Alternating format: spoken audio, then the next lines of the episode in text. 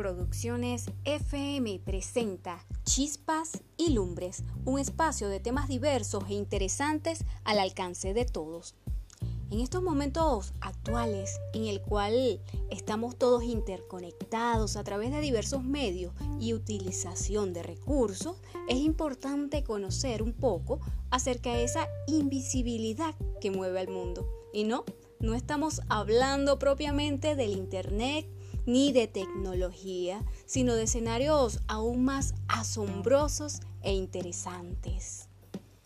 Es innegable que existe una interconexión a distancia entre los miembros de un grupo, de una especie, de un reino e incluso de un planeta, en diferentes niveles e intensidades. Esto revela una nueva concepción ética que abarca todas las manifestaciones de la existencia.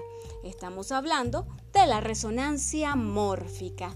La resonancia mórfica es un principio de memoria en la naturaleza, en la que todo lo similar dentro de un sistema autoorganizado será influido por todo lo que ha sucedido en el pasado y todo lo que sucede en el futuro en un sistema similar será influido por lo que sucede en el presente. Es decir, una memoria en la naturaleza basada en la similitud y que aplica a átomos, moléculas, cristales, organismos vivos, animales, plantas, cerebros, sociedades y también planetas y galaxias. Así que es un principio de memoria y hábito en la naturaleza. La teoría de la resonancia mórfica es de la responsabilidad de Rupert Sheldrake quien podría ser una de las teorías más científicas, más revolucionarias de toda la historia, sentando las bases para entender la interdependencia existencial. Ahora bien, la teoría de la resonancia mórfica, eh, una posible explicación científica a la interconexión que muchas personas perciben entre sí a distancia. Esto no es solo una teoría para explicar la telepatía, sino para explicar la evolución conjunta de una especie influida por campos colectivos de información que van más allá de su mera genética, ideas, pensamientos y acciones que se convierten en hábitos y que van informando la memoria que comparte una especie y de esta forma interviniendo en su desarrollo. Un aspecto importante de la resonancia mórfica es que todos estamos interconectados con otros miembros de un grupo social. Los grupos sociales también tienen campos mórficos, por ejemplo, una parvada de aves, un cardumen de peces o una colonia de hormigas. Los individuos dentro de un grupo social más grande y los mismos grupos sociales tienen su propio campo mórfico, sus patrones de organización y lo mismo aplica para los humanos. Así, que lo que hacemos, lo que decimos y lo que pensamos puede influir a otra persona por resonancia mórfica. Ante este escenario somos entonces más responsables de nuestras acciones, palabras y pensamientos bajo este principio que lo que seríamos de otra manera, ya que no hay un filtro inmoral en la resonancia mórfica, lo que significa que debemos ser más cuidadosos de lo que estamos pensando, si es que nos importa el efecto que tenemos en los demás. Importante comprender que nuestros pensamientos dentro de la teoría de Sheldrake literalmente constituyen un medio ambiente que permea el planeta y que pueden en cierta forma contaminarlo o depurarlo. Podemos entonces con una idea o un descubrimiento detonar toda una ola de creatividad. Así que si alguien aprende una nueva habilidad, digamos mm, el manejo de redes sociales, entonces entre más personas lo aprenden, más fácil esta actividad se vuelve para todos los demás debido a la resonancia mórfica. Por otro lado, si enseñas a ratas en otro continente un truco nuevo, entonces las ratas en todo el mundo deberían de aprender este truco más rápido debido a que el primer grupo de ratas ya lo aprendió.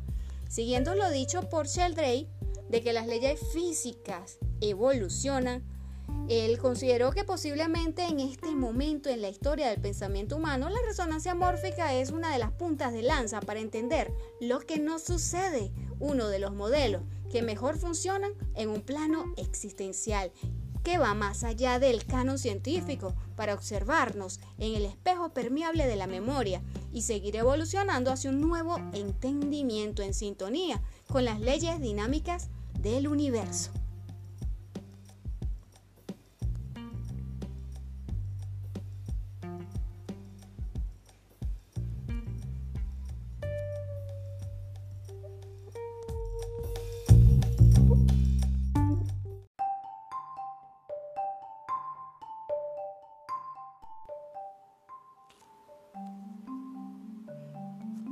Producciones FM presenta Chispas y Lumbres, un espacio de temas interesantes al alcance de todos. El tema a tratar el día de hoy es Platoniquemos, y no de amor, sino de opinión y conocimiento. Fíjense que hace unos años era común escuchar acerca de la sociedad del conocimiento para describir a la sociedad que supuestamente surgiría con el Internet y las tecnologías de la información. Hoy parece más apropiado tratar el tema de sociedad de la ignorancia o mediarla utilizando el término intermedio sociedad de la opinión. Las redes sociales le dan el derecho de hablar a miriadas de personas que primero hablaban solo en situaciones embarazosas, tal y como es el caso de aquel ebrio, que termina siendo un ebrio parlante, pero sin dañar a la comunidad. Cuando esto ocurría, ellos eran silenciados rápidamente, pero ahora tienen el mismo derecho a hablar que un presidente, un papa o alguien de alta envergadura. En la era de lo políticamente correcto, todos debemos ser iguales. Y al parecer esto incluye también igualdad intelectual. Todos tienen el derecho de opinar y más aún de ser oídos, aunque esto llene los canales de ruido y de información chatarra. No hay ya la censura y la represión, pero a consecuencia nos encontramos ante un fenómeno. Una sociedad ahogada en la distracción, en un mar de significancia y sin sentido. Paradójicamente, en la búsqueda de la justicia, el orden y el bienestar colectivo es necesario el jerarquizar y dar lugar que corresponde a aquellas personas que tienen mayores conocimientos, por lo que debemos aprender a hacer silencio. Pues esta es la cura al problema moderno, tanto en un sentido individual y espiritual como social y político. En tal sentido, hacer silencio aquí significa primero escuchar, poner atención, no distraerse, profundizar en el pensamiento, no opinar y abrirse al conocimiento. Ardua tarea ante tanto desorden. Seguramente resultará enriquecedor remitirse a la distinción clásica entre opinión y conocimiento que hace Platón en la República. Así que analicemos en el contexto de una sociedad o ciudad justa. Para Platón, aquellos que se deleitan solamente en las experiencias de los sentidos, en los colores, en las figuras y en todos los objetos que las artes producen, es decir, lo que hoy llamaríamos consumismo, no acceden realmente al conocimiento. Suyo es solamente el mundo del cambio, del devenir y de lo impermanente. El hombre que sabe es, en cambio, aquel que es capaz de observar tanto la cosa como aquello en lo que participa ese elemento o cosa, es decir, aquel que contempla la forma, idea o arquetipo que se manifiesta en una imagen particular, pero que persiste en una unidad inmutable.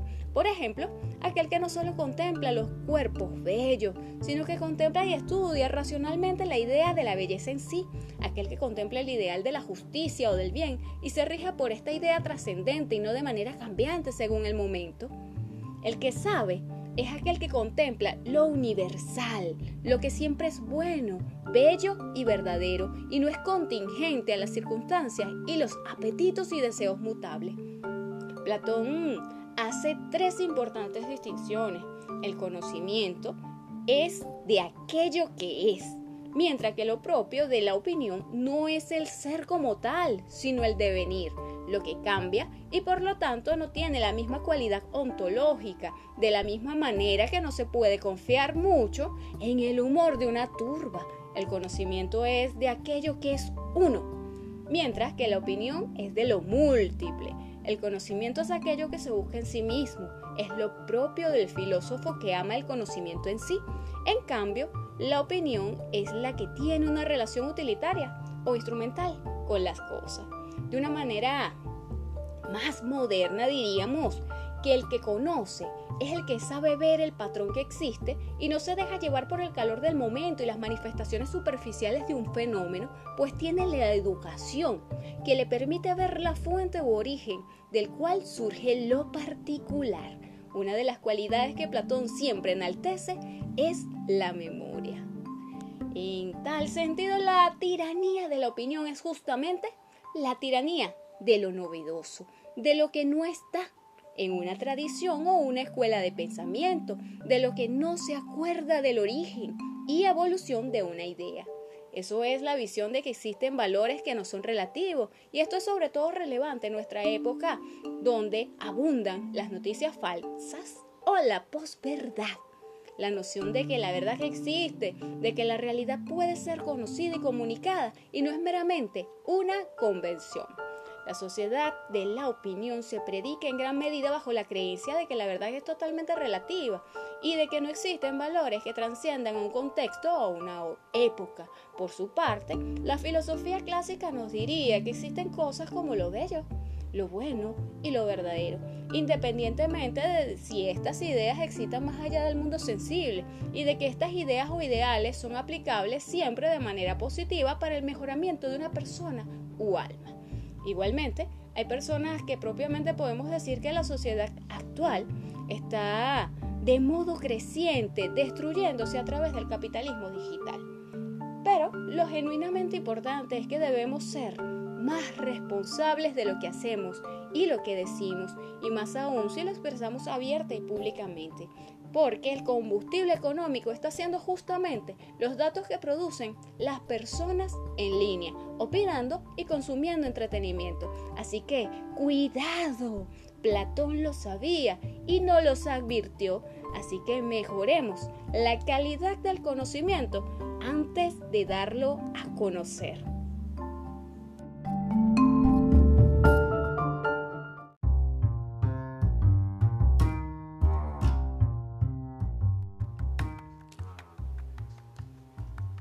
Producciones FM presenta Chispas y Lumbres, un espacio de temas interesantes al alcance de todos. Si ya cumpliste 18 años, esto te va a interesar, porque vamos a hablar el día de hoy sobre el buen vivir desde la perspectiva de un conde. Así que amigas y amigos, cuando uno piensa en personajes de envergadura, es decir, hombres magnánimos y geniales, uno de los primeros que viene a nuestra mente es el conde León Tolstoy.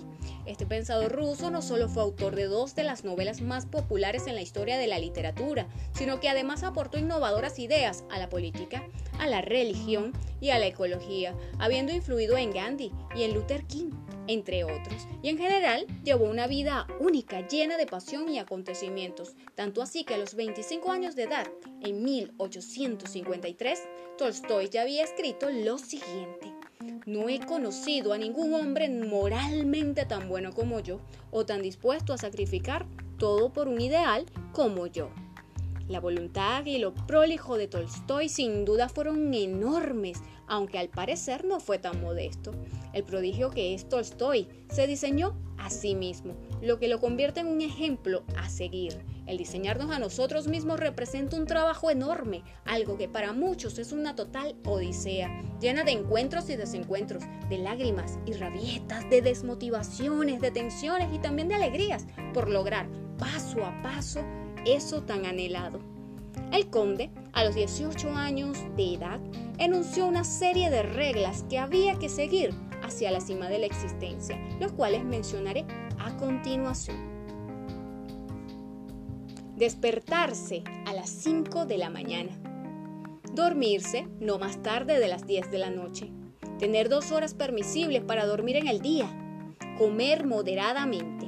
Evitar alimentos dulces. Caminar una hora a diario. Visitar un burdel solo dos veces al mes. Amar a quienes les puedo servir de algo. No tomar en cuenta ninguna opinión pública no basada en la razón. Solo hacer una cosa a la vez. No permitir vuelos de la imaginación a menos que sean necesarios. A esta serie de reglas Tolstoy luego añadiría otras que pueden considerarse una refinación de sus ideas, lo que demuestra su naturaleza innovadora, realzando que somos seres de cambio. Es de notar que hoy en día su regla de limitar la ida a un centro de distracción placentera solo dos veces al mes nos podría parecer algo escandaloso o al menos no algo que asociaríamos con un hombre de genio, pero sin duda debemos notar que los tiempos eran otros y que sencillamente fue sincero. Por otro lado, es notable que Tolstoy a tierna edad ya había identificado el problema de lo que hoy llamamos como multitasking y la fragmentación de la atención. El escritor añadió lo siguiente más tarde. No mostrar emoción.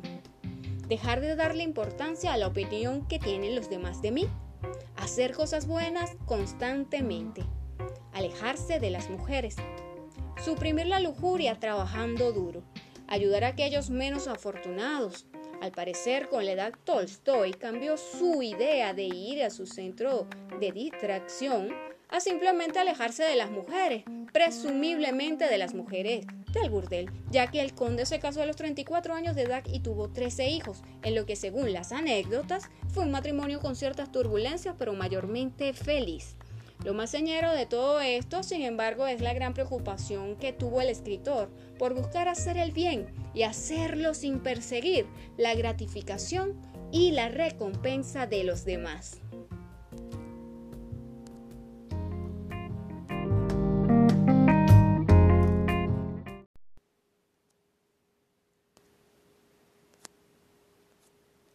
Saludos, precioso pájaro, y no abandones el oro de las plumas entre aquellas nubes, ni pierdas el canto en el dominio de los truenos, no sea que pases del cielo y quedes preso en los astros. De viajes, cuánto se ha perdido, cuánta ola estrellada en el acantilado, mientras tus alas robaban fulgores al poderoso perro del cielo, y cuánto de lluvias de verano, de hierba roja por la implacable estación, o de gris nieblas y continuado fantasma, frente al joven enamorado de barcos, los vecinos perdidos, el llanto de amigos que he visto secar en paños por olvidos e irremediable paso. Ni qué decir de la muchacha cuyo pecho hasta ayer fuera tan liso y que luego se ha visto como exquisito racimo. Saludos. Pero, amigo de viajes, ¿cómo poder contar las pérdidas ventas que se han hecho con nuevas adquisiciones?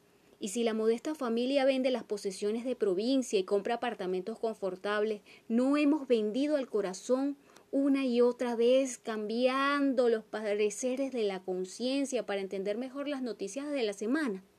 Y mientras tú, por el año pasado, te entregabas a los aromosos cielos del norte, aquí las muertes y los nacimientos cambiaban las cuerdas del buque y hacían trastabillar al viejo y mientras robabas a ese perro los bellos fulgores, el oro para majestad en tus alas, los cambios de ciudad, las venidas al amor, los cantos de una ilusionada nube que nos ahogara en deseos, pintaban nuevas y extrañas figuras en las quillas del buque. Y entre tanto no había más que el incesante brillo y el incesante batir de esas alas sobre espumas y ciudades, sobre campiñas y lejanas praderas, más allá de las torres establecidas por la caída de la noche. No había más que esos ojos absortos fijos hacia el norte o el sur, la cola firme, a manera de timón, y el impulso y la ruta que algún hilo indicaba, y el cielo y los aromas, aromas de flores muertas o recién abiertas y los aires cambiantes, y nada más había para ti, amigos de viajes.